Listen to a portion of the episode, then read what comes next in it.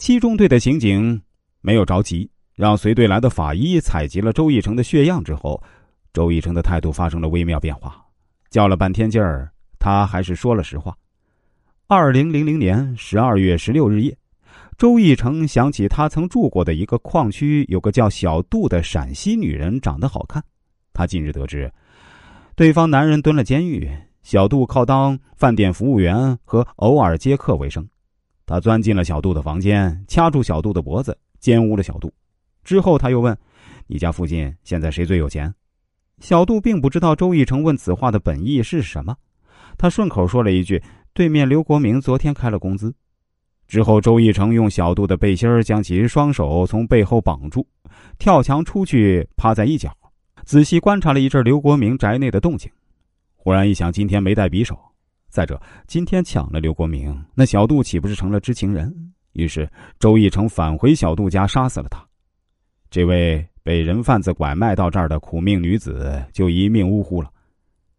第二天，周义成又一次来到现场附近，他见没有警察来，便决定趁当晚再来收拾刘国明的老婆。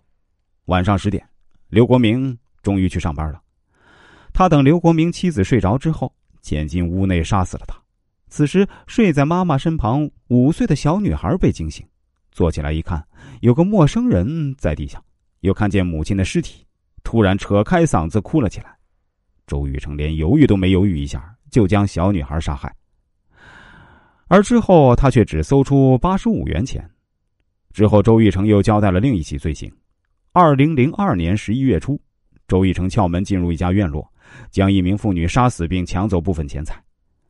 警方介入此案后，才得知这个女人叫段菊花，是其丈夫花钱通过人贩子买回来的。是什么地方人，娘家是哪儿的，连做丈夫的也一无所知。